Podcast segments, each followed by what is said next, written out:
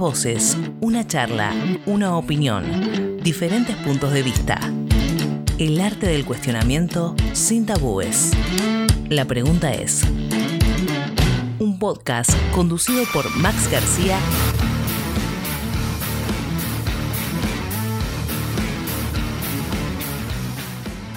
Hola, mi nombre es Max y antes de comenzar este episodio quería hacer una pequeña salvedad. En este podcast vamos a hablar sobre diferentes temas, tópicos y una pregunta en cuestión.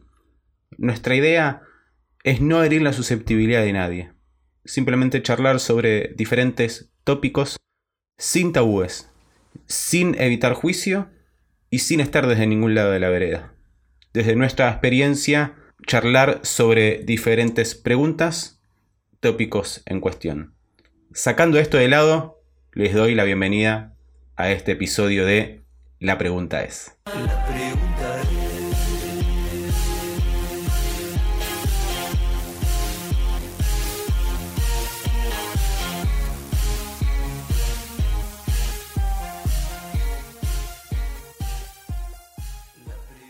Hola a todos, soy Max, bienvenidos a este nuevo episodio de La pregunta es, donde vamos a estar charlando un poco sobre el miedo nuestro primer invitado es Sergio Murfet. Sergio es docente y educador de la Universidad de la República. Antes que nada, te pregunto cómo estás, Sergio. Gracias por aceptar la invitación. Igual. Muy bien, muchas gracias, Max. Felicitaciones por tu trabajo, por tu podcast. Y bueno, un gusto estar acá compartiendo contigo y con tu audiencia. Muchas, muchas gracias, Sergio. Eh, como comentaba, había estado ya haciendo un par de preguntitas en relación al, al miedo, esto como que está como en, está en boca de todos, pero también un poco no. Y justamente por eso está bueno que lo charlemos. Yo hice unas preguntas en relación a esto, a qué cosas le tenía más miedo la gente. Y tú puse un, puse un par de opciones, porque viste lo mercenarias que son las redes sociales, que no hay grises, viste, tenés que poner algo como sí o como que no. Y aparte, si no, a la gente también le cuesta como como decir tal cosa, hay como que darle márgenes como para que vaya para un lado o para el otro. Eso es una cagada, pero bueno, cosas que así, así surgen las leyes, no las pusimos nosotros, Sergio, ¿viste cómo funciona esto? Eh, las cosas que puse, vamos a arrancar y ya arrancamos a charlar de esto. Eh, ¿A qué le tenés más miedo si a la muerte o a la soledad? Pusieron a la soledad. Me parece algo interesante para charlar.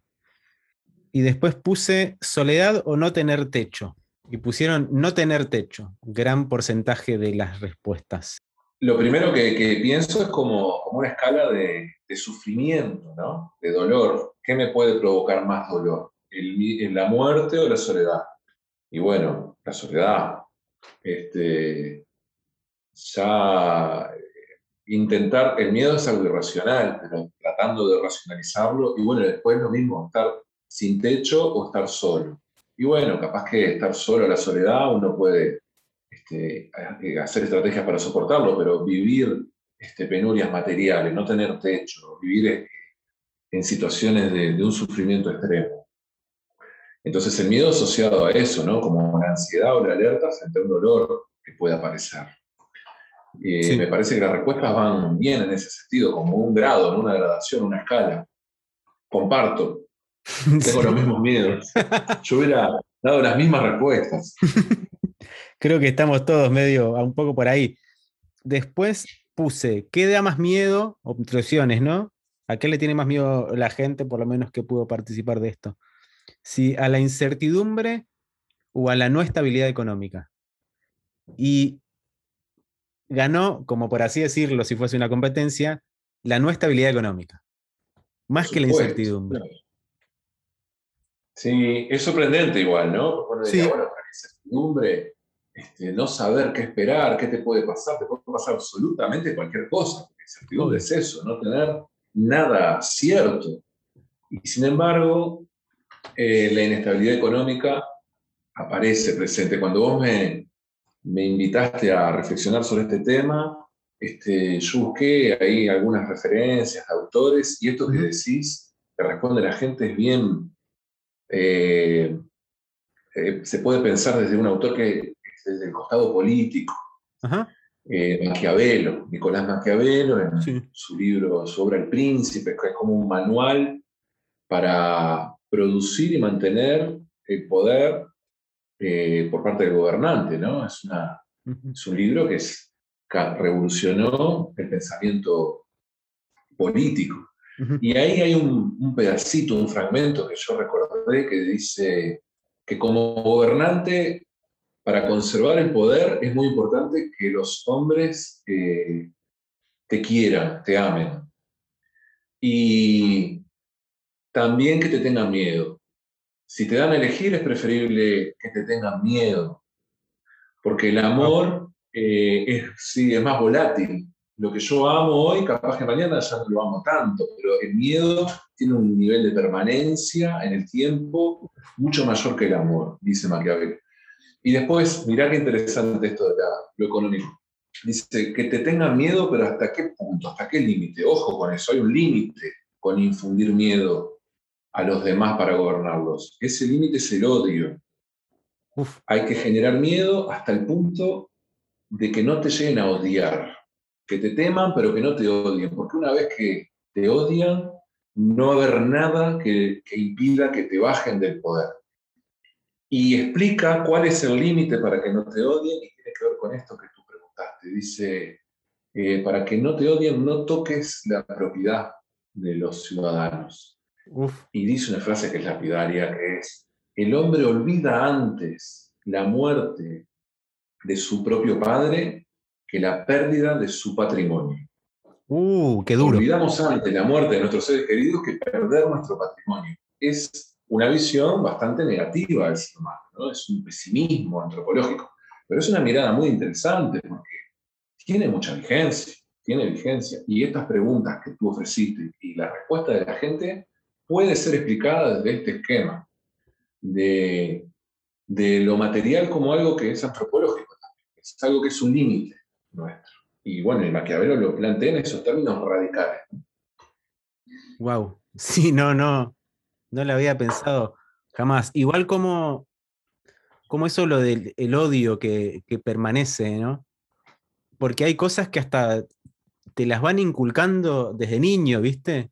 Cierta clase como de pequeños miedos que después siguen como latentes o permanentes en, a lo largo de la vida de uno. Hasta que uno es adulto y sigue teniendo los mismos cagazos. Uno se acostumbra un poco a esos miedos, ¿no?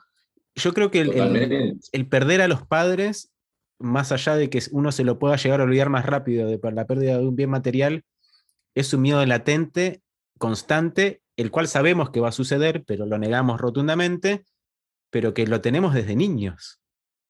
Sí, claro. mucho antes de que suceda, es un miedo que está latente, como tú dijiste, como una espada así de Damocles encima nuestro, y que desde ahí estructura un montón de cosas, opera en nosotros, incluso sin que sea real sí, sí. Este, lo que genera miedo. Que sin que sea real digo que no es inmediato, pero bueno, uno va tomando conciencia de esto de la muerte, este, y sí, es verdad, son miedos que, permanecen. Este, esto es tan así que durante la mayor parte de la historia de la humanidad, donde no había escritura, lo que funcionaba más, eh, de manera más eficaz para conservar saberes y transmitirlos justamente era el miedo. Si pensamos en los mitos, toda la mitología de todos los pueblos siempre utilizan un poquito, un componente de miedo como un ingrediente que va a hacer que eso quede grabado en tu cabeza y se lo vas a transmitir a los demás.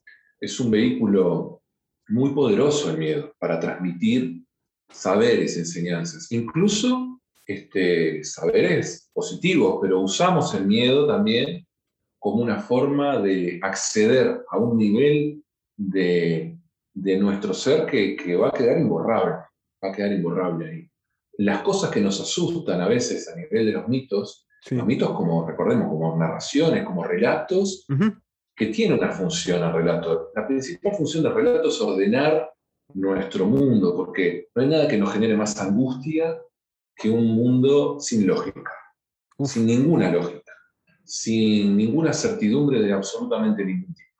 Y en ese sentido los miedos, aunque nos asusten, ponen un orden. Vos decías, miedos desde la infancia que permanecen. Y uno piensa, bueno, cosas que nos asustan de chicos, la oscuridad, el miedo a los fantasmas. Está plagado en todos los pueblos de, mitos que hablan de seres que vienen de la muerte, se hacen presentes y operan en este mundo de los vivos. Todos los pueblos tienen una mitología en ese sentido. Eh, ¿Eso quiere decir que existen los fantasmas? Bueno, no lo sé. Lo que sí quiere decir es que hay ahí un mensaje que muy eficazmente ha sido transmitido durante miles de años que tiene que ver con esto de que mencionabas en la primera pregunta, el miedo a la muerte. Y de alguna manera, aunque me asuste un fantasma, aunque me dé miedo creer que existe un fantasma, esa creencia viene a ordenar. Me pone un orden y un orden muy importante, porque entonces lo del miedo a la pérdida de los padres, eh, de alguna manera hay un orden en el cual la barrera entre la vida y la muerte puede ser atravesada. Aunque a mí me asuste y me llene de miedo un fantasma, viene a instalar una idea que calma una angustia mayor, un terror que es mucho más grande y inmanejable que que es este de que la muerte es algo implacable y que significa que no hay nada más. Nos cuesta mucho pensar esto, racionalizarlo y tratar de ubicarnos en un mundo donde funciona así. Necesitamos, antropológicamente como seres humanos, algo más. Y bueno, preferimos el susto de la presencia de un fantasma que el, terror de que... A la finiquitud, decís. El terror a, que, somos finitos. Exacto. Eso genera una angustia que es imposible de manejar para cualquier ser humano. Para cualquier ser humano individualmente, y bueno, las culturas han elaborado relatos para que sea posible sobrevivir así. También. Lo que lo mencionabas como miedo, un miedo que viene como antropológicamente desde los genes de la humanidad. Como también el miedo en. Como el miedo ha servido en cierta manera como para supervivencia al ser humano también, milenariamente. Totalmente, totalmente, Max. Bueno, en las explicaciones en los relatos materialistas, evolucionistas, que la ciencia ha logrado desarrollar y reconstruir, eh, que explican nuestro origen en, la descendencia de otro mamífero, un primate que vivía en otro hábitat, era las copas de árboles de más de 30 metros de altura en las selvas africanas. Ese es nuestro origen, según los relatos y las explicaciones científicas materialistas, evolucionistas. Aclaro esto porque hay todo otro volumen de relatos especialistas vinculado a las religiones que toman otro camino para explicar nuestro origen, tan válido como este, ¿no? Que estamos desarrollando, pero eh, según ese relato, el miedo jugado un papel importantísimo, porque nosotros somos seres, originariamente, nuestra historia es ser seres que por necesidad nos vemos obligados a vencer hasta cierto punto el miedo, pero no podíamos ser seres sin miedo porque el miedo es una alerta al peligro y es una necesidad. Nosotros necesitamos algo que nos alerte de que el entorno es una amenaza y es un peligro. Sí. Pero tuvimos que cambiar de hábitat, tuvimos que cambiar de mundo, de un mundo arborícola a 30 metros de altura, buscando frutas, buscando de nuestro alimento de una manera completamente distinta, que de pronto eso no estuvo más, y por hambre, por necesidad extrema, en los casos en que hay necesidad extrema, nos vemos obligados a pasar más tiempo en el suelo. Estamos hechos para, según estas teorías, la vida en los árboles, nuestro pulgar oponible es para aferrarnos a las, a las ramas de los árboles. Nuestra visión periférica que ve eh, en periferias para ese hábitat, que, vemos, que veamos en colores, se explica desde ese origen, para poder distinguir los colores en nuestro mundo, este, para encontrar alimento, nuestra dentadura, nuestro intestino. Nosotros tenemos 7 metros de intestino. Si eso es una prueba que no estamos hechos para cazar y comer crudo lo que cazamos. Un león tiene 2 metros de intestino. Un león come y caga inmediatamente. La comida no llega a pudrirse en su intestino. Si yo intento comer carne cruda, me va a caer mal, porque tengo 7 metros. Esos 7 metros son para que sea recorrido por fruta, por semillas. Bueno, no toda nuestra naturaleza está hecha para otro mundo. Y ese mundo se terminó. Tuvimos que adaptarnos a otro. Y ese mundo nuevo era en el suelo, donde teníamos que buscar raíces para alimentarnos, tratar de juntarnos y vencer el miedo y ahuyentar a los este, seres que comían la carroña que dejaban los cazadores. Hay que vencer ese miedo de acercarse con palos, con piedras, gritando para ahuyentarlos y lograr comer algo de carroña. Este, el caracul, que es tan rico, ¿no? E, esos tejidos de adentro del hueso, nos alimentamos de eso. Eso fue realmente impresionante, fue parte de nuestra historia este, como sobre, eh, para, para, poder sobrevivir, tuvimos que vencer el miedo juntos en un montón de situaciones. Sí.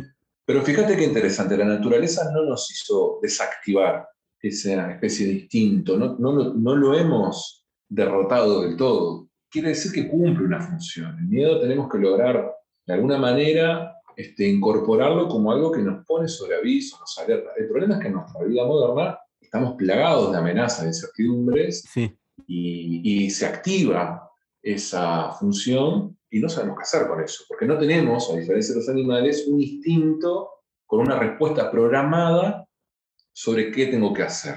Un gato se ve arrinconado por tres perros, tiene miedo, pero inmediatamente se activa una respuesta. no piensa qué va a hacer, actúa sin pensar de manera instintiva. Nosotros no, nosotros no tenemos respuesta para aquello que nos asusta. Nosotros nos pensamos todo. Nos pensamos todo constantemente. Hemos tenido que pensar todo y pensamos ha salvado, pero a veces nos mata también, porque nos genera una ansiedad. Y no lograr pensar las cosas. Nos aplastan de alguna manera. Entonces el miedo es algo que está ahí, que viene desde nuestra historia más profunda, más antigua, nos ha salvado el pellejo en un montón de circunstancias, pero hoy por hoy también ha sido utilizado también por el poder que nosotros mismos hemos inventado, político, este, económico, para también generarnos, mantenernos tranquilos, ¿no? mantenernos inofensivos, mantenernos desactivados. Y bueno, de alguna manera es un desafío lograr conciliar ahí, amigarnos con nuestro miedo. No es fácil, eso no suena lindo, ojalá que se pueda, pero no es nada fácil. Los intentos que hemos tenido de, de racionalizar el miedo son interesantes, son testimonios muy interesantes, pero no, no sé si, si, pueden ser tan exitosos. Por lo menos hablando de Occidente, que en Occidente vemos todo blanco-negro, eh, verdadero falso, vida-muerte. Nos cuesta integrar las cosas desde una perspectiva distinta. Y bueno, en nuestra cabeza cultural, eh, la muerte es la enemiga, la incertidumbre es una porquería, oh, y no nos gusta, y y bueno, nos cuesta cargar con el miedo como una mochila y hacerla fuera a nuestro favor. Sí. Lo mismo pasa con, la ansiedad, que van como un poco medio de la mano, ¿viste? Porque viene incertidumbre, ansiedad, miedo, pum, van como medio en, esos escalones. Y aparte que los miedos en la sociedad en la que vivimos, que nos requiere otra exigencia más que comer nada más y sobrevivir, los miedos son cada vez más y otros, y a veces cada vez desde, más joven o más niño. Otra de las preguntas que yo hice eh, con respecto al tema fue que, comparando qué miedos tenían de niño, que decían tipo payasos, la pérdida de mis padres, que entraban a robar, cosas así, y después pregunté qué miedos tenías como adulto. Y todos pasaban al ámbito profesional, tipo, no aprobar el semestre, quedarme sin laburo, algunos seguían teniendo los mismos miedos de niño, tipo que entren a, la casa de mis viejos y, les hagan algo, pero pasaba mucho como por, por el ámbito profesional, el, fracaso, el, no poder terminar una tesis, el no poder capaz que conseguir el laburo que tenés o conseguir una casa, que son otras exigencias que por naturaleza no estaban en nosotros y que se nos fueron metiendo y te cargan con bocha de miedo y un montón de cagazo. Nos inyectan miedo, Cotidianamente, exactamente, es así, es así, son miedos artificiales. Uno diría, bueno, uno madura y tiene miedos eh, más contundentes, más sólidos. No, en realidad no, son más reales. Este, es más genuino el miedo del niño, está, más en contacto con esto de la animalidad que decíamos recién. Sí. Este, el miedo a, a, no tener éxito profesional, por supuesto, está vinculado a proveer de alimentos y de seguridad, pero fíjate toda la vuelta que tengo que dar de tuerca para llegar a que me asuste este, fracasar a nivel profesional. Sí. Es decir, es tan abstracto, abstracto quiere decir separado de la realidad. Y ahí entonces es un miedo cuya base no es real y no lo puedo reflexionar, no puedo volver. Y esas dos características que algo se separe de lo real y que yo no tenga la capacidad de reflexionar, de volver a inclinarme sobre lo real, son la base de algo terrible que es el mal. Eso hay una filósofa este, alemana de origen judío, Anna Arendt, que desarrolló estas ideas del mal y habla de la banalidad del mal. El mal no es una fuerza exterior terriblemente organizada para aplastarme, es mucho más banal, más simple. Basta que me aleje unos pasos de la realidad y que no sea capaz de volver. Que no sea capaz de volver quiere decir, bueno, por ejemplo, yo voy a una obra de teatro, voy a un cine, me dejo absorber por esa fantasía, por esa imaginación, pero tengo la capacidad de volver este, y doy me doy cuenta que eso es una película, que no es real. Bueno, a veces vivimos situaciones como estos que describiste, que, que cierran el paso a ese regreso, a ese retorno, a ese reencontrarnos con nosotros mismos. Capaz que el miedo viene un poco a cumplir esa función, ¿no? Sí. De buscar conectarnos con lo, lo real. Entonces, escarbar ahí en ese miedo al, al fracasar profesionalmente, que es como algo, por supuesto que es muy cotidiano y se experimenta, ¿no? Pero digo, conectarnos un poco más con, con el miedo del payaso, con un miedo un poco, claro, un poco más. este, que te Con un cuadro de Jesús que te mira, de esos que te dan cagazo. Ay, ahí está, claro. Bueno, la, la, de esto que es muy importante, las iglesias, las religiones, casi todas, pero las iglesias, especialmente la, la católica y la Edad Media, fueron como expertos en generar una tecnología del miedo, ¿no? Vos Sí, sí. entras a una, una catedral gótica y es una belleza, es una belleza, pero... Pero te da ese cagazo. miedo se te inyecta, claro, sí, es un cagazo. Vos estás ahí siendo observado y medido y controlado y todo lo, lo feo que pensaste, hay un otro que lo vio. Este, y bueno, eso nos asusta también, estar como vulnerables a, a un poder externo. Y bueno, por supuesto, y ahí conecta con cosas que son muy primitivas. Y eso ha sido aprovechado de hace miles de años. Sí, sí. Sí, sí. Yo estaba leyendo un, poco para, para lo que es el, episodio de- del podcast, eh, pero muy brevemente, sobre un libro de, de Heinz Dapp que se llama La Sociedad del Miedo, que habla un poco esto sobre, sobre el fracaso profesional. Lo que plantea eh, más o menos en el libro es que como, como así existe el, el éxito total que uno tiene, viste, que la sociedad hoy por hoy te lleva al éxito. O sea, si no sos exitoso, sos medio como una verga. O sea, así como Sí. existe tal el éxito total, existe el fracaso absoluto, como que no hay esa gama de grises, como hablábamos al principio con respecto a las preguntas de las redes sociales. Viste que te- es algo sí o algo no. Y eso genera una Sí. angustia y un miedo abismal en el ser humano. O si no sos exitoso, sos un perdedor. Cuando sabemos que no es así. Pero igual tampoco, no sé si lo queremos creer, ¿viste? Porque hoy lo estamos hablando, pero capaz un domingo a la tarde nos pega para abajo, ¿viste? Sí, sí, claro. Pero esa beta dramática también la necesitamos, porque si no, no tendría gracia tampoco, ¿no? Digo, más allá de, de- de toda esa construcción artificial de miedos que podríamos llamar burgueses, ¿no? Sí.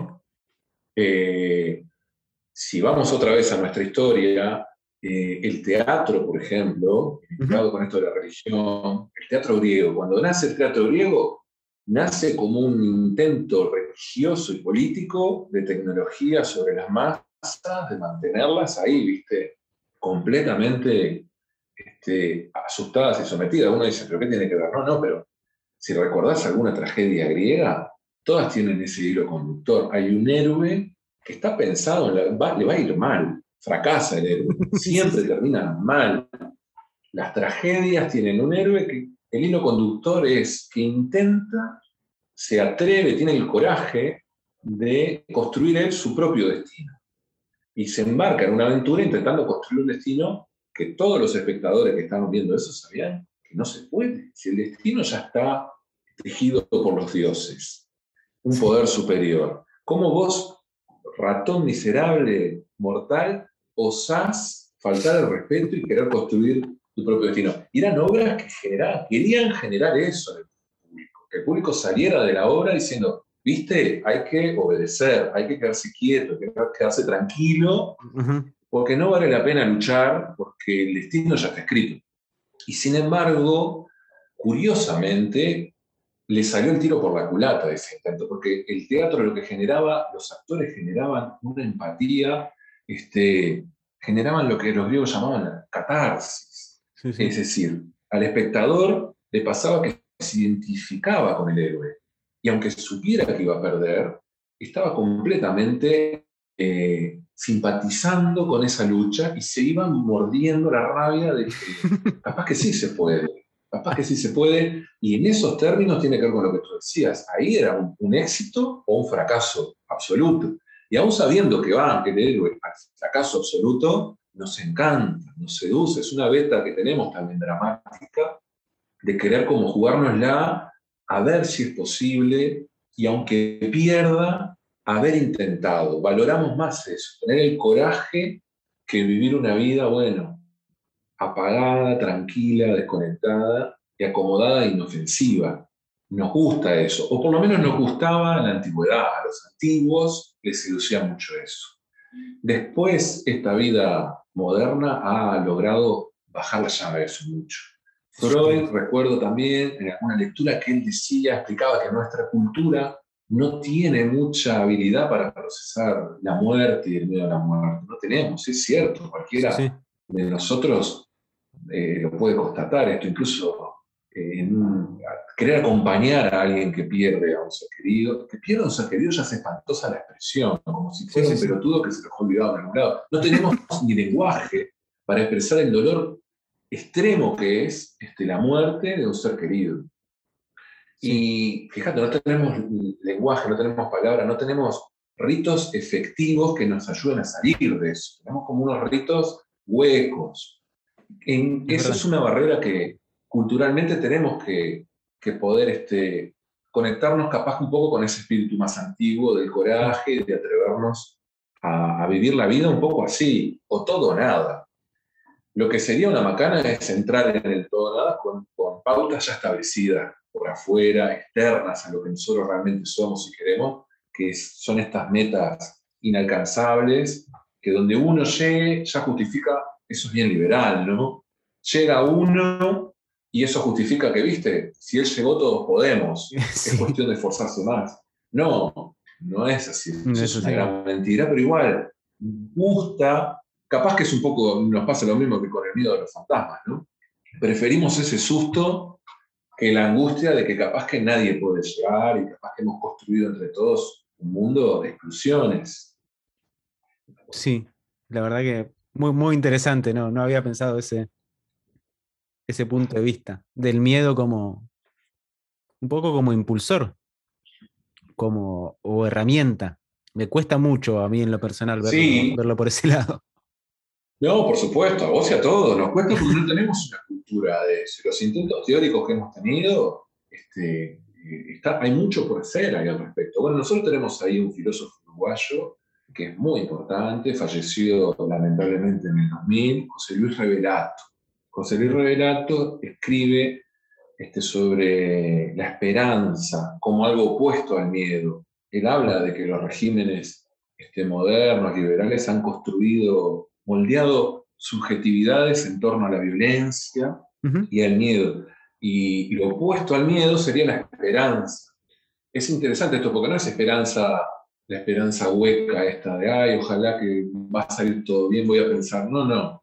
Él define la esperanza como la memoria constante de que otra vida, otro mundo es posible. Es muy interesante. Es interesante la esperanza como la memoria constante de que otra vida es posible. A eso le llama esperanza, poder esperar otra cosa. Y bueno, y el miedo justamente es como lo que tapa la esperanza. El miedo es algo que te paraliza frente a la ansiedad de que no tenés nada bueno para esperar o lo que tenés para esperar te va a generar tanto dolor que no lo vas a poder soportar, como esto que tú decías en las redes, que tú recogías este, en las redes, el miedo a la muerte, el miedo a la soledad, al miedo a no tener techo. Este, esperar eso no es esperanza, eso es justamente miedo te puede llegar a paralizar. Entonces, en realidad la idea no sería tanto utilizar el miedo como motor, sino combatirlo, hay que combatirlo. No es nada fácil combatir el miedo, porque es situacional, eh, a, nadie que tenga fobia a las cucarachas le podés calmar diciéndole, no te va a hacer nada, es un insecto, no, es racional. Cuando experimentamos el miedo, lo que experimentamos es una emoción. El tema es cómo hemos construido un mundo que también aprovecha esa permeabilidad nuestra para inyectarnos, como decíamos, otras ansiedades, otras expectativas, y de a poquito, de a poquito ir como educándonos en una gestión del miedo que termina siendo muy miserable, ¿no? muy egoísta. perdemos la esperanza, dice Revelato, perdemos la memoria de que es posible otra cosa. Aceptamos esto que tenemos y agradecer que mira que puedes estar peor. Uh, ese es es una frase muy fea. Esa es una frase muy. Y que estos últimos años se hizo más presente que nunca. Bueno, pero podrías estar peor. pero ¿por qué tendría que estar peor también? También y está como muy en auge como ese falso positivismo, ¿no? De que uno siempre tiene que estar bien pese a las adversidades, como esa cosa de, miedo al miedo también, ¿no? Sí, no tener miedo. No tengas miedo. Eso. Es fácil. No, no se puede. Lo que hay que hacer es aceptar que somos humanos, somos bichos temerosos, somos bichos de miedo. Y una vez que lo aceptás ahí, pensar qué vas a hacer. Aristóteles decía que cobarde es alguien que es gobernado por el miedo, se deja gobernar por el miedo. Valiente no es alguien que no tiene miedo. Valiente es alguien que, aún teniendo miedo, no se deja paralizar por él. Eh, alguien que no tiene miedo es un temerario. Y para él un temerario no es una virtud. Alguien que en una guerra, en una batalla, no tenga miedo, es un peligro para él y para sus compañeros. Es alguien inconsciente, insensible. No, no, es mucho más virtuoso, virtud entendido como una excelencia, ¿no? Esa es la palabra griega en realidad. Es más excelente eh, en el contexto de una guerra un luchador que teniendo miedo, siendo consciente de su entorno, estando en alerta, no se deja paralizar por el miedo y trata de hacer algo. Entonces, ese justo medio que habla Aristóteles, ¿no? Entre no sentir miedo como un temerario y dejarse gobernar por el miedo como un cobarde, hay que buscar un, equilibrio, un justo medio donde uno pueda ubicarse en, un plano de acción. Y no es fácil eso, por supuesto, porque están estas ideas de no tener miedo o de pensar positivo, y bueno, eso nos, no, nos termina también, este, en el momento capaz que sentimos que nos ayuda, pero a largo plazo nadie puede sostener verdaderamente con honestidad una actitud así y, en el fondo termina siendo un poco eh, una cobardía, porque es cerrar los ojos a algo, es bueno, no pensar en esto, no tenerlo presente, no reconocerlo como, como algo que es real. Muy cierto. Para ir cerrando, Sergio, entonces, eh, tenemos que cuestionarnos un poco más el miedo. ¿Vos decís? Sentarnos a pensar un poco más de dónde ese miedo, a qué es lo que le tenemos miedo, qué es el miedo en sí también, porque, qué sé yo, todos lo procesamos de distinta manera, tenemos distinto miedo a otras cosas. Pero también hay otras, un montón que son, que son inculcadas indirectamente, ¿no? Y que estaría bueno que nos sentemos a pensar nuestros miedos. Exactamente, meter la cabeza a esto sabiendo que no se puede racionalizar una emoción, pero ponerlo en palabras y compartir. ¿Por qué me da miedo en estos términos que estamos hablando? ¿no? Y cuando otro nos confiesa su miedo, rápidamente necesitamos como calmarlo, no le damos espacio. No, tranquilo, no te preocupes, pensá que te va a ir bien, no tengas miedo.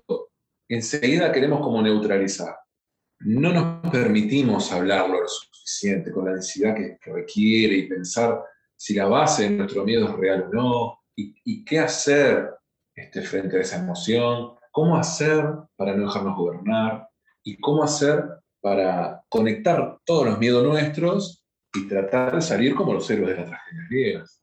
Sí, es un desafío, pero me parece que, nada, tenemos mucho acumulado y pensado y lo podemos perder rápidamente. Tenemos que lograr salir con el miedo del otro también desde un lugar que es muy humilde y muy humano, que es bueno, este, respetarlo, aceptarlo como lo que es y tratar de ponerlo en palabras.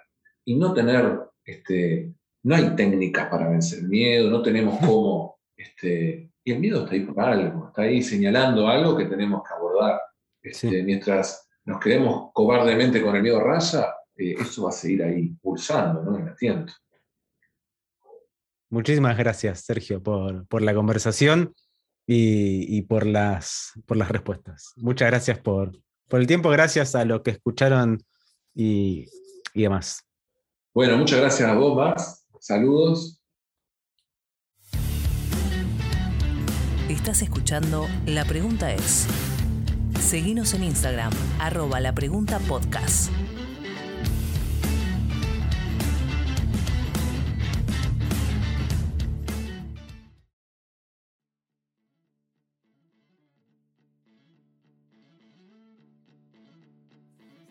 Tengo el honor de estar charlando sobre el miedo, que es esta nueva pregunta que estamos haciendo en este nuevo episodio de La pregunta es. Con nada más y nada menos que con Belumare. Belumare es una comunicadora, influencer. Es un honor para mí tenerla aquí. Es una gran persona que además inspira un montón de cosas también a través de las redes sociales, programas de radio, programas de tele, donde donde estuvo. Vamos a estar charlando acá un poquito sobre el miedo. Belu, ¿cómo estás? Desde ya muchas gracias por aceptar la invitación. Ay, fue muy linda esa presentación. Hola.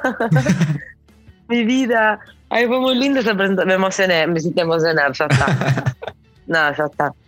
Ahora quiero que me llames todos los días. No me molestaría, muchas gracias, muchas gracias por aceptar la invitación. Gracias, estamos acá eh, grabando sobre esto ahí. Hacía mucho no estabas, ¿no? En una cosa así, tipo radio, grabando algo. ¿En, un podcast? Sí, o en una. Eh, no, no, en radio, mira. En radio estás regularmente. Hace poquito estuve Sí, cuando me llaman para, viste, para este tipo de cosas y charlar, estuve hace poquito en Casora de Perú, en Casora de Peluches ahí en Urbana de noche. Exacto, sí, sí. Hicimos un programa, un, creo que fue el viernes o el sábado pasado, y es de noche, viste, tarde. Yo soy una persona que se acuesta muy temprano, entonces eh, para mí las 10 de la noche es Sí, pero además me gusta acostarme temprano. Es más, ahora el podcast quiero aclararlo que lo estoy haciendo acostada. Eh, estoy ya acostada como una señora acostada que como termine esto me voy a dormir. Aclarémoslo, el público no lo sabe. Claro, son las 10 de la noche y yo me voy a ir a dormir. Eh, no, pero vos sabés que me, me, pasa eso, que estuve ahí hace poquito en este programa y quedé acelerada, así que bueno, capaz que acá después quedo ATR y no sé, me voy a ver una película. pero no, estuve en eso, pero lo que sí, eh, creo que, no sé si no te digo que es mi primer podcast.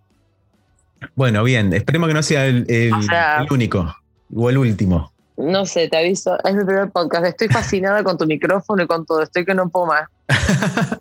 bueno, viste, ya tenés dónde, dónde grabar y todo, eso no. No hay, no hay ningún problema. No, estoy no puedo creerlo. Qué divino. Eh, bueno, como te mencioné un poquito antes, estábamos charlando un poquito sobre, sobre el miedo, unas preguntas que yo había estado eh, realizando en las redes sociales hace un tempito con respecto a este episodio. Y si querés vamos a las más divertidas, que más o menos le había preguntado yo a la gente. Eh, Contame. Si recordaba algún miedo de su infancia. Y la verdad que tuve unas respuestas ah, bastante, bastante, divertidas. Porque una de las primeras que recibí fue los Gremlin.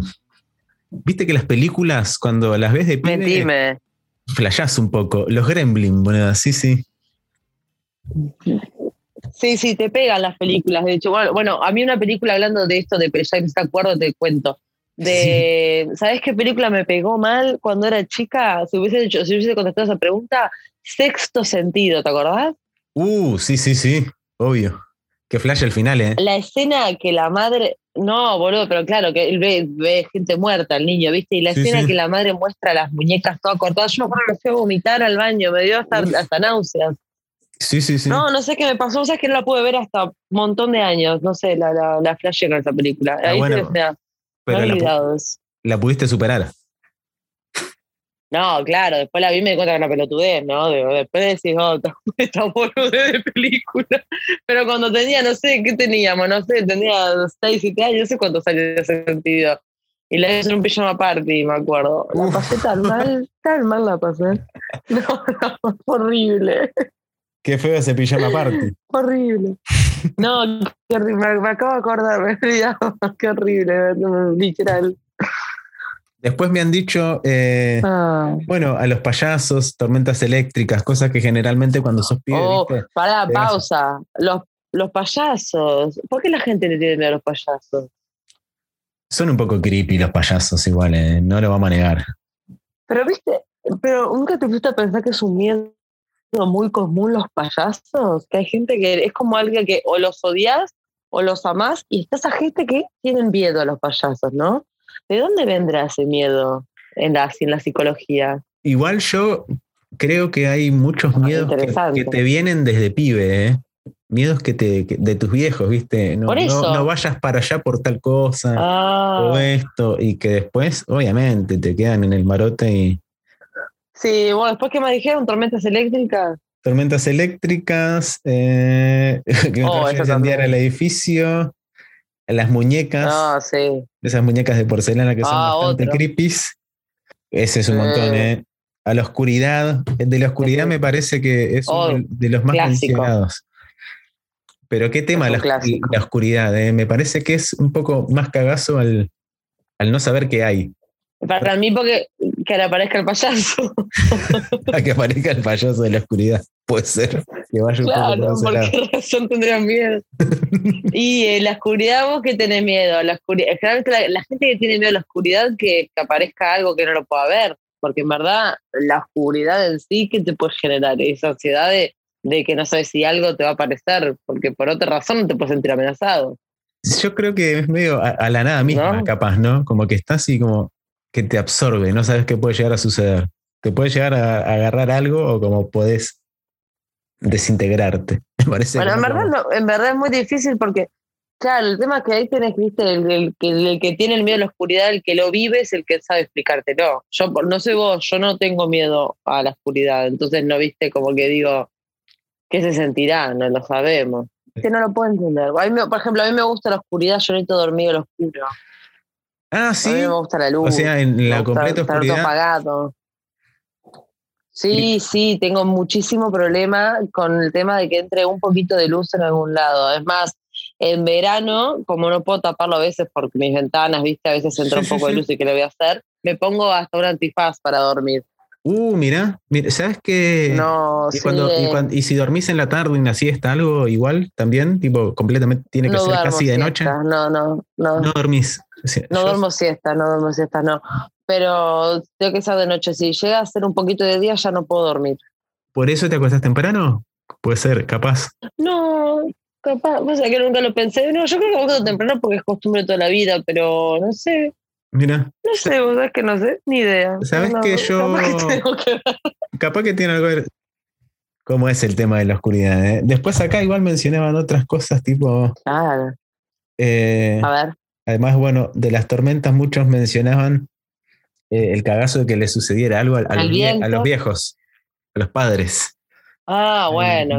que, que, de niño es algo que tenés un montón de cagazo. Que después cuando, ah, vas creciendo lo vas procesando de otra manera. O, o por lo menos tratamos de. Claro, o, o, lo, o, lo, o, cosa horrible que hacemos cuando querías llorar, decías, ay, voy a, pensar que se está muriendo mi abuela y lloraba. ¿Viste? Cuando querías obligarte a llorar, ¿nunca hiciste eso? no, no, pero conozco que es una buena técnica. Porque, ¿O no? No, no. Capaz que de ah, adulto. ¿viste? De adulto en algo re triste, tipo. Ah. Por Dios, qué dolor. ¿Viste? Y llorabas, tipo, yo lloraba que se muere toda mi familia y te imaginas y no. llorabas. Yo no recibía de chica, tipo actriz. Está preparándose, ¿viste? No. Lo re tipo. Pero como de pibe uno, claro, uno, me uno flashea con eso, ¿no? Como Ay, es horrible, sí, uno lo rehace, sí, es feo. Sí, qué sé yo. Hoy, es muy feo, viste, hoy en día no lo haces. No, ni loco. Pero porque hoy en día me parece que, que primero el miedo se procesa, lo procesamos de otra manera y va por otros lados también. Una de las preguntas que yo hacía era, le preguntaba qué, qué eran los sus miedos ahora como adulto y muchos caían como en el, en el fracaso profesional, ¿viste? O sea, no recibirme, no aprobar este semestre, no tener... Sí, en la plata. ¿Viste? Va como por, ese lado. La economía. Sí, y, y, otros mandatos. No, la economía y la dependencia, la dependencia emocional. ¿Vos decís el, el, miedo a quedarse solo? Claro, el miedo a quedarse solo, el, miedo a, a vista que hay, no tengo a nadie, tengo 32, tengo 35, tengo 40, estoy sola, estoy solo, que no tengo hijos, todo ese mandato social y cultural espantoso de, además de, no saber estar solo, ¿verdad? Porque es como de ese miedo generado que, te lleva una cosa a la otra y no para, tóxico, porque eso es cosa sin cerrar. Eh, también es el miedo del clásico de este siglo. Sí, sí, completamente de acuerdo igual con lo que decís, ¿no? De esa cosa de, mandatos impuestos de hace un montón de años, ¿no? Y con las edades también. Sí, eh, ¿Vos cuánto, vos te molestas, te pregunto la edad, pero tu edad? No, mi amor, tengo 32. Ah, listo. Los dos tenemos. Vos preguntame lo que quieras. los, dos tenemos más de, más de 30 años. Claro. Viste que después que cuando llegas a los 30 hay una cosa social tipo, uy, sos como medio un señor, si no tenés ciertas cosas o no llegaste a cierto lugar, mm, hay que ver cómo está. Viste, uno como que carga con, con una mochila que nunca la pidió y que te la ponen directamente y que te hincha los huevos un montón, tenerla y tener que andar explicando un montón de cosas. La, sociedad per se. Que eso también va acompañado de, un, de esta clase de miedo. ¿viste? La familia. Uy, no me recibí, capaz que repruebo el semestre, no tengo un laburo medio de lo que me gusta, o no hago lo que me gusta, o uh, estoy solo. Claro, no, no, vivo solo, o no vivo solo. Eso. Y a veces la familia puede ayudar y a veces no, ¿viste? También es esa. Total. Yo creo que la familia te pone el peso, ¿eh? Yo creo que desde niño. Es eso, la familia. Mm. Yo creo que desde niño, igual a mi vieja la quiero un montón y a mis hermanos, todo, pero me parece que la familia tiene un peso, tiene un montón con, con todo lo que, lo que uno carga después con adulto. Y los miedos un montón. ¿eh? Es que hago la terapia psicogenealogía evolutiva Ajá. Eh, no sé si conoces, es el árbol genealógico. Explícame. Eh, bueno, la psicogenealogía evolutiva es llevar todas las con, los patrones, las conductas, todo lo que vos tenés en el inconsciente eh, al plano consciente y poder destruirlas, ¿no? Uh. Entonces está unido a todo el árbol genealógico, de, o sea, toda tu historia familiar, ¿viste? Mismo si vos naciste en misma fecha, es muy largo el tema, es re intenso y yo no soy pro en esto, o sea, que no, no, sé mucho, pero te cuento por arriba para que quienes escuchen este, entiendan un poco, busquen en Google o, si les gusta, capaz que le arranquen. Sí, sí. Eh, las cosas que vos cargas de tu familia, la viste por nombre, por fecha de nacimiento, viste de abuelos, abuelas, hermanos, tías, no sé, muertos en la familia, todo y tiene todo que ver, ¿entendés? Y, lo que hace la terapia esta es romper eh, esos patrones, los patrones repetitivos, los patrones que vos tenés eh, con esta terapia. Entonces vos al llevarlo, claro, al llevarlo al plano consciente, los entendés, los procesás, los, ves y haces actos de psicomagia también para romper con esa con esa, mm, ay, ¿cómo se dice? Como con, con eso que traes de antes. Uh. Con, es como, el, como Matrix, viste, que un código, cada uno tiene un código, entonces nos metemos en el código de la comista, en el código mental de cada persona, muertos y vivos de nuestra familia directa, y cambiamos una letra. Entonces ahí cambia todo el código familiar. Uy, qué bueno. Esto es, Incluyendo el tuyo. Esto es un podcast completo, bueno.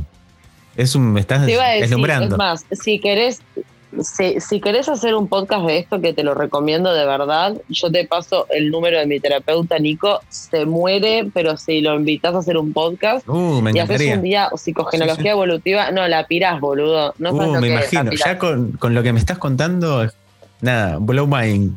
Es no, es que ahí entendés todo. Vos sabés que entendés todo, entendés todo. Es como que quedás como que ya, es como que entendés demasiado las cosas.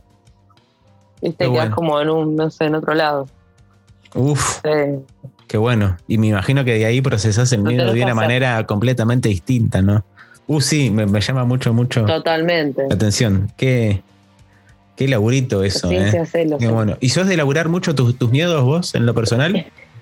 Y sí, imagínate que hago esta terapia que, lo decidí yo hace ya, va, a ser, en unos meses va a ser un año recién, pero metemos eh, unas cinco horas cada sesión fuerte y vamos hasta lo más adentro. Sí, sí, me gusta mucho. Eh, trato de, o sea, en, mis cosas trato de, llevarlo siempre todo al frente, ¿viste? A, lo consciente y, y poder laburarlo. Y si es un miedo, es igual, o sea, es lo mismo. Trato del tarot, los registros akáshicos, bueno, esto que es más psicología en todos los planos, ¿viste? Medito, trato de, ¿viste? Decir, bueno, pero ¿por qué esto me genera ansiedad? ¿Viste? La ansiedad es un miedo. ¿Por qué esto me está generando ansiedad? ¿Qué me está pasando? Y generalmente a mí los miedos me pegan para el lado emocional. ¿Viste? Es el lado, es el lado que más me cuesta. El lado emocional de decir, che, este, me gusta esta piba, decís que no sé, que, me la juegue, podré con esto, no podré, viste, me, me, animo al cambio o en verdad no quiero cambiar. Sí, sí. Eh, y, todas esas preguntas que, que, no, no sé si son miedo, la definición de miedo, pero sí son, son dudas y vagancias que, bueno, que deben estar unidas en el miedo también, ¿no? Porque el miedo no es todo lo que te da miedo, tipo película de terror. No, obviamente que no. Y aparte, como mencionábamos antes, cuando uno ya es es un poco más adulto, también como que te pega de otra manera y es, y es otra clase de miedo. Primero que el miedo al cambio me parece que es algo que está arraigado desde hace miles de años y que en realidad lo único constante en mm. la vida es el cambio. O sea, no hay otra cosa que sea mm. continua. Uno se puede, puede pasarse años de su vida sentado en el sillón mirando Netflix, pero vas a cambiar de película. El, cambio que sucede alrededor de uno, eso no, no, no, no va a detener. Y vas a cambiar de peli, el catálogo de Netflix va a cambiar. Por eso. Por eso te digo, y las horas van a avanzar y, vas a cambiar de posición también. Ella está cambiando, entonces es obvio. No, no, eso sí. Eh, yo hace, mientras preparaba para este episodio hace unas semanas, leía, a mí me gusta un poco, un poco la filosofía. Yo siempre me cuestiono todo como porque sí, ¿no? Porque me parece que alguien se lo tiene que cuestionar. Y, leí, una cosita sobre, sobre un filósofo que se llama Hayes Dab, un, libro que él tiene que se llama La Sociedad del Miedo. Que si puedes ver algo o leerte ah. un audiolibro, me parece que te lo súper recomiendo. Que lo que mencionaba. ¿Lo conozco? ¿Dónde lo conozco? Eh, muy bueno, ¿eh? La Sociedad del Miedo. Los que escuchen también, o sea, pero Es conocido es, contemporáneo, es ahora de hace no, no muchos años el libro.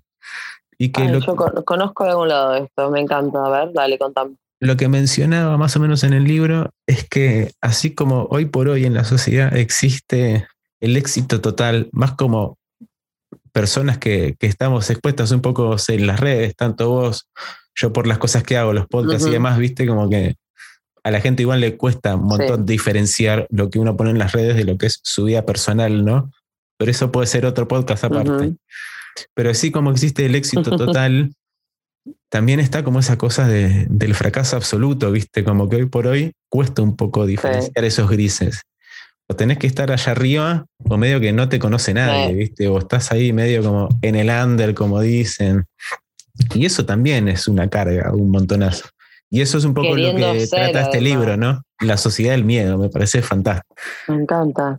Me gusta muchísimo. Eh, yo siempre pongo, cuando hablamos de redes sociales y el mundo este del miedo y todas esas cosas, siempre pongo, y ya que te veo que capaz que te debe gustar, ¿viste Black Mirror? Sí, obvio.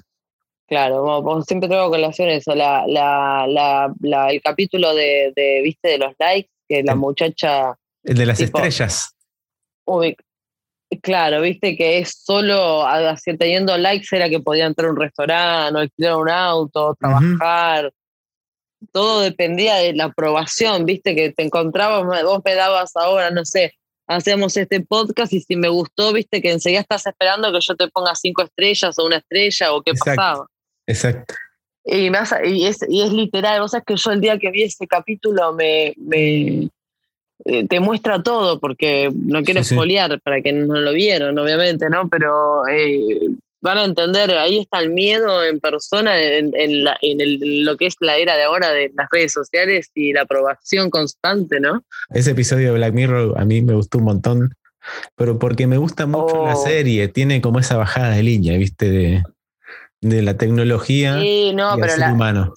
La serie es maravillosa y habla mucho del miedo también, si te pones a pensar, porque la serie entera creo que no hay capítulo, claro, que no hay capítulo que no toque eh, sobre el miedo, porque me verdad es todo miedo en Black Mirror. Es más, al principio creo que los primeros capítulos que cuando recién salió la serie yo pensé que era de terror, de, terror entre comillas, ¿no? Pero que te da como eso de ese thriller, ese decir, ay, la mierda, a ver qué va a pasar ahora, pum, pum, pum.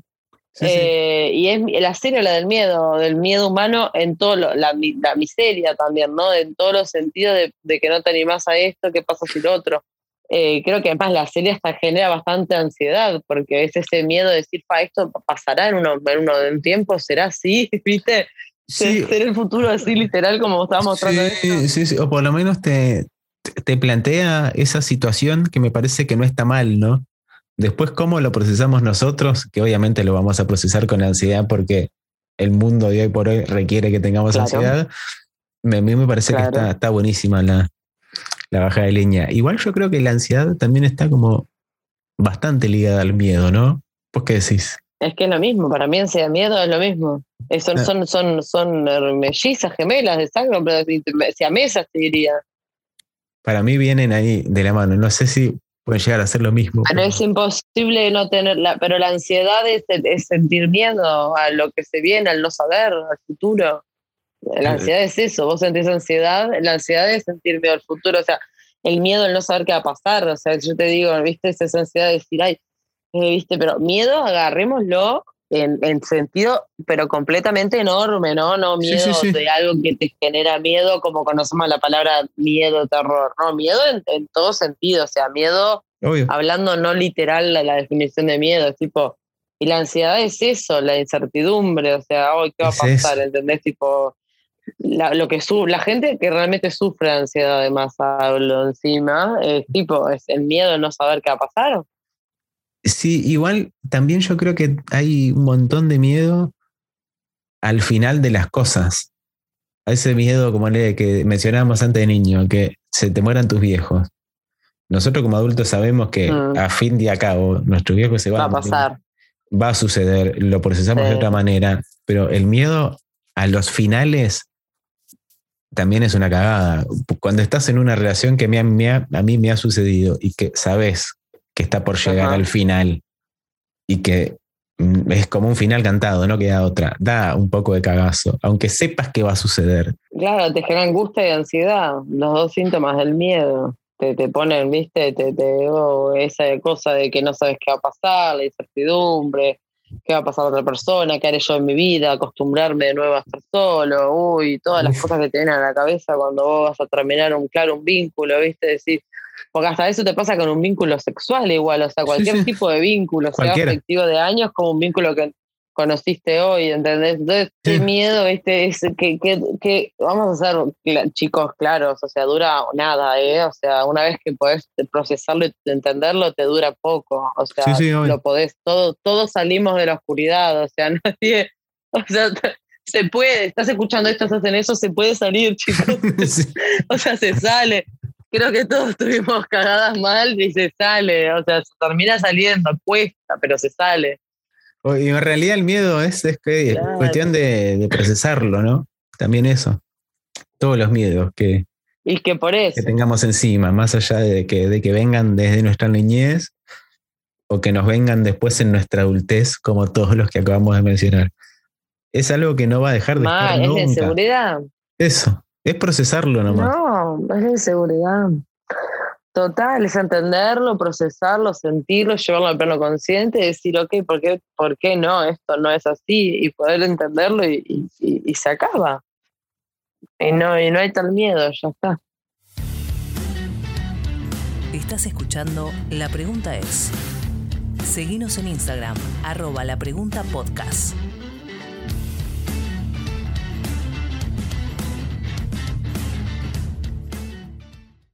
¿Qué miedo has superado, Belú? Uno que, que te venga así eh, a la cabeza el primero. Y bueno, y bueno, mira, yo te digo, el, de, la, el de la dependencia emocional lo, pude superar cuando ya con terapia y con todo, sí. Sí, sí, hoy en día te puedo decir que tenía una dependencia, era dependiente emocional de las personas que pasaban por mi vida. Estuve muchísimos años siendo dependiente emocional. Me generaba muchísima ansiedad las relaciones, angustia, eh, tóxico, ¿viste? Era como, me, me llevaba a ese mundo que para mí era normal, para las personas que estaban conmigo era normal también, porque bueno, uno vibra en esa situación y, generalmente eh, las personas vibran, cuando vos vibras en una forma, vibran de la misma forma que vos. Sí, sí, lo naturaliza. Eh, por eso te acercan esas personas. Ajá. Claro, pasa, para todo el mundo es normal porque son iguales, vos atraes las mismas personas con los mismos problemas.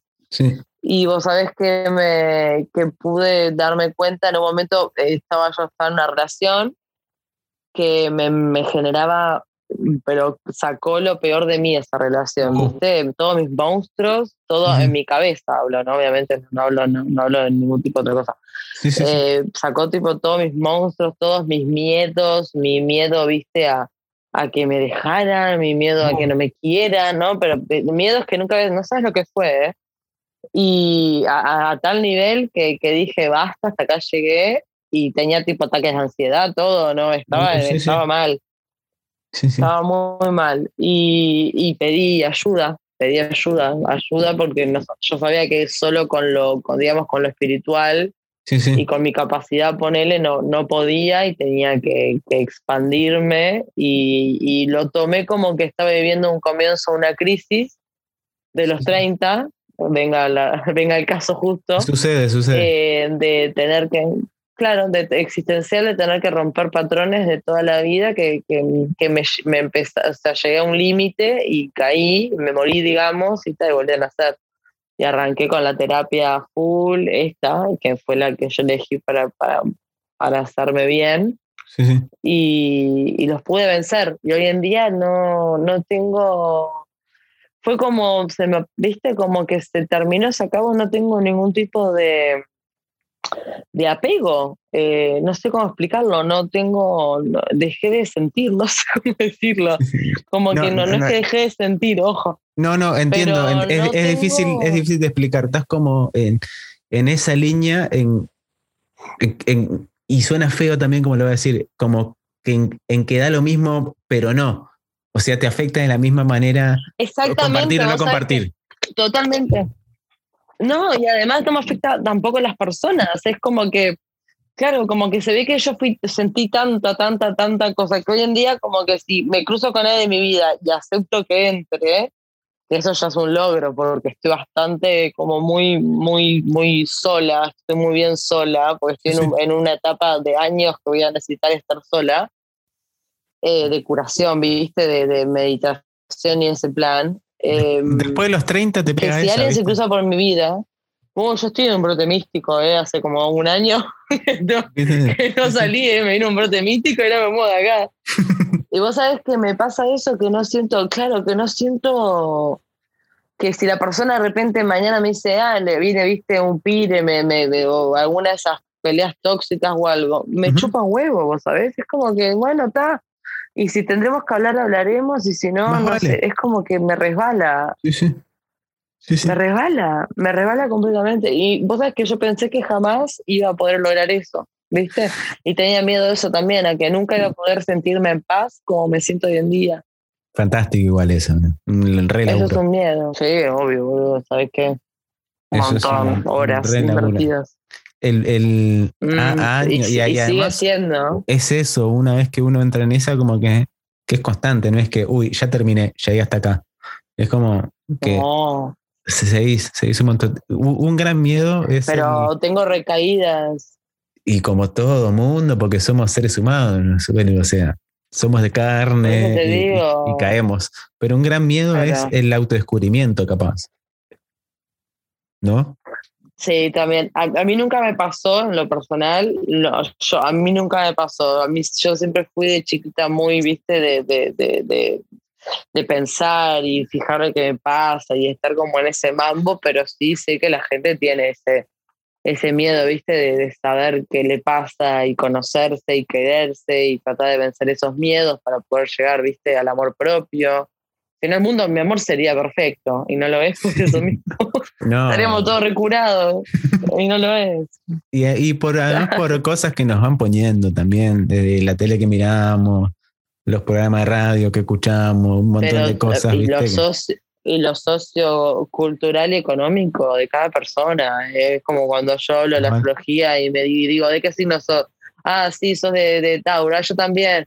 Ah, somos iguales, sí y no, porque también depende de dónde naciste, cómo te criaron, eh, la economía, los traumas, qué sé yo. Miedo es muy amplio, es muy difícil sacarlo de cualquier tipo de situación. Vos cruzas la calle, tenés miedo que te pese un auto, por eso mirás nos invade de todos los costados. pero hay un montón de miedos impuestos, ¿eh? Porque ese también. O sea, yo cruzo la calle como el orto. Y sé que en algún momento me va a pisar un coche. Pero no sé si tengo ese miedo igual.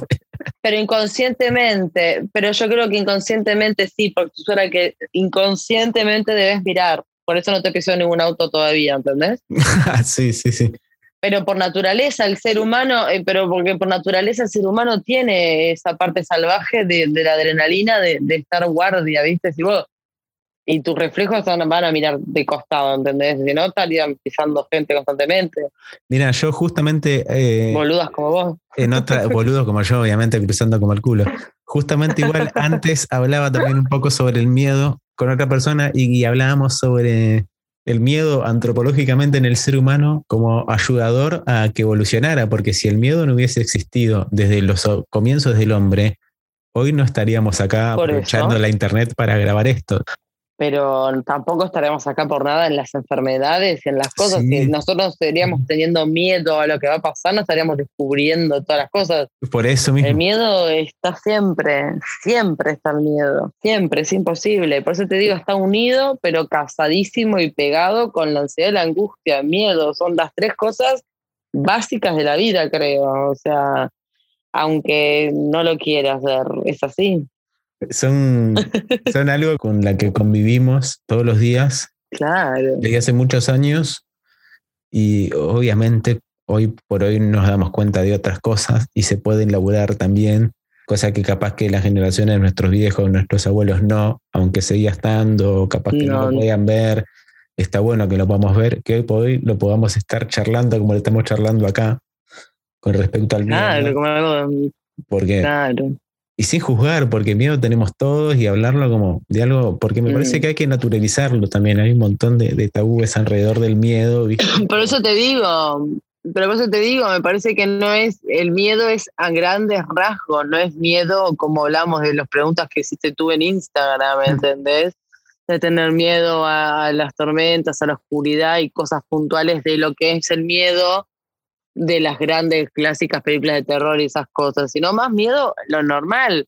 Vos ahora te vas a capaz que, no sé, ahora capaz que pensás, ah, tengo miedo de que esto no quede grabado. Entonces hablamos todo esto ahora del repedo, ¿te das cuenta? Sí, sí, lo tengo constantemente ese miedo. Estoy mirando acá a ver si está grabando, me descubriste.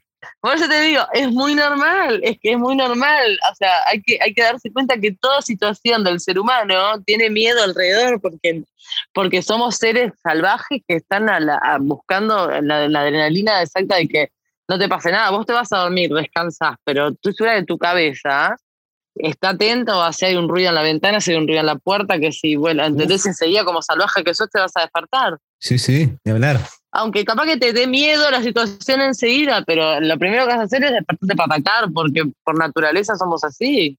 Yo soy un cagón, o sea, escucho un ruido y me despierto, pero para huir. Eh, olvídate, por eso te digo, pero ese micro mínimo de milésima de segundo, tu cuerpo se despertó para el ataque. Sí, sí. Claro. Después sí, obviamente, enseguida me tapo todo con la sábana y me escondo bajo la cama.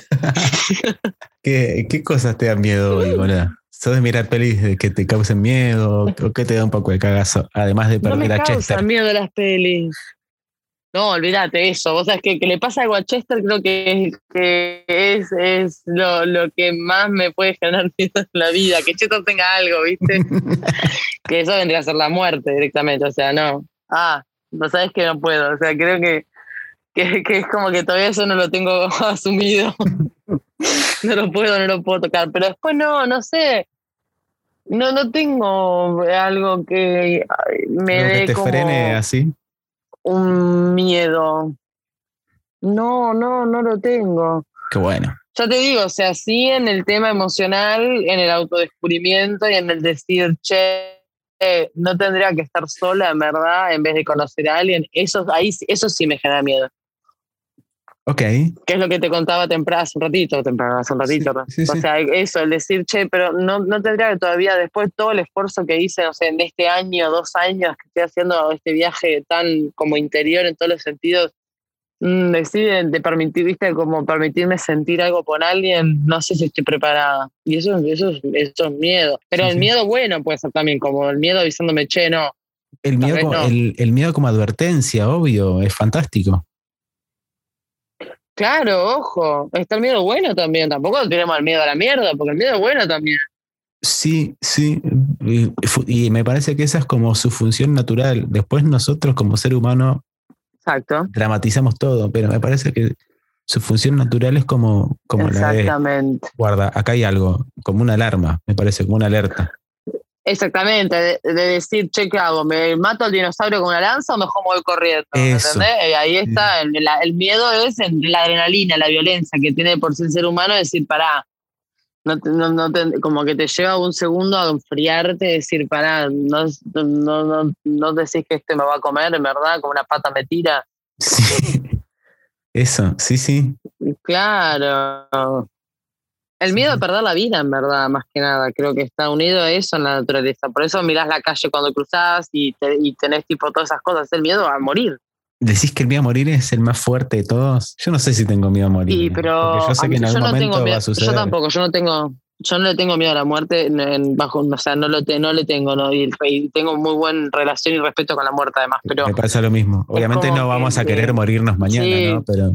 Nadie quiere morirse, obviamente, pero es como, en ese, claro, estoy como, tengo, tengo una buena relación que tengo todo cerrado, claro, pero a lo que voy con el miedo ese de advertencia, lo que te advierte es la supervivencia. Es como que siempre vas al lugar fatalista con la advertencia. Sí, sí te tirás de paracaídas, ¿cuál es el miedo? de que te puedas caer y morir. Igual mira que yo me tiraría en paracaídas, ¿eh? Ay, yo no, yo no puedo, me da mucho vértigo. Yo me retiraría. Por lo menos. No me gusta la adrenalina. Yo la puedo negociar, depende cuál. No, perfecto, a mí no, yo ya estoy, yo ya, yo no quiero más. Para ir cerrando acá un cachito así, ya, ya te dejo dormir porque la gente no sabe, pero estamos grabando ya. Ay, me dijo que estaba, que estaba acostada pero estamos grabando. No, pero mira que yo me recolgué ahora. ahora, ¿Y ahora qué hago? ¿Qué me voy a, qué, voy a estar haciendo? Yo necesito seguir hablando. No, seguimos charlando, pero dejamos de grabar y seguimos charlando. Seguimos charlando. Eh, ¿No te parece que por lo general el miedo es una gran herramienta de control en general, no? Sí, claro. Y, y, y, vencerla y, ponerse, y ponerse a, hablarlo, ¿viste? Me parece que está bueno y, que cuesta un montón, ¿viste? Sin caer en un montón de estereotipos de miedo, porque en realidad nosotros convivimos con el miedo constantemente, es lo que estamos justamente hablando, en, hablando. en todo este periodo mm. del episodio. Totalmente. ¿Cuántas veces te sentaste a hablar del miedo con alguien? Muy pocas veces. En la, primera vez, igual que el podcast. Viste, me parece que está, que, está bueno que no, con, la, con el terapeuta. Ahí está. Pero, pero igual ya sabes que te estás sentando a hablar como desde esa situación. Sí. Pero lisa y llanamente, sin que nadie tiene alice o hablarlo así, tipo, hablarlo, tranqui. Muy rara vez en la vida sucede. Y me parece que está bueno que se haga y hasta con tus propios viejos, ¿viste? Si puedes sentarte a hablar del mío, yo no tuve la oportunidad, pero bueno, en algún momento de la vida lo haré parece que, está bueno. Sí, puedes hacerlo igual hoy en día, hablando solo también, porque está todo en tu cabeza. Sí, los de uno, ni hablar, eso sí. Pero me parece que todas las cosas que sean como un poco para, para crecimiento, tanto personal como el otro, me parece que está, está bárbaro que, que se mencionen. Sí, sí, y que se puede, se puede con todo siempre. Eso hay que, hay que recalcarlo y decirlo otra vez que, que, que que no tenga el miedo, así literalmente dicho, a, nada, porque contra todo y con todo se puede, o sea, se puede en serio. Bueno, muchas gracias. Muchas gracias. por, por, favor, fue un placer. Por toda esta charla, la verdad que un lujo. Un lujo. me encantó. en cuanto tengamos la segunda dosis, nos tomamos un vinito en, en, un parque, algo ahí con Ludito y con Chet. Ah, me encanta. Dale, por favor, totalmente de acuerdo. Ahí. Sí que yo estoy re encerrada acá, me encanta, pero fue muy lindo, fue muy linda terapia haber hecho esto. Bueno, qué lindo, qué lindo. Ya sabes. O sea, cuando quieras. Cuando quieras. Dormir, me voy a soñar con cosas lindas. bien, bien. Bueno, saluda ahí a la gente. Yo dejo de grabar acá, igual seguimos charlando, pero para que saludes a la gente, Gracias, gracias y gracias. Nada más que eso. Gracias a todos los que nos escucharon. Yo corto por acá, pero me voy a seguir dando el lujo de seguir charlando un poco más con Belu, porque ya estamos acá en esta y, no la vamos a cortar. Eh, gracias a los que escucharon. Obviamente sigan a Belu en las redes sociales, que es lo más piola que hay. Y es una gran TikToker también, y le gritan TikToker en la calle, además.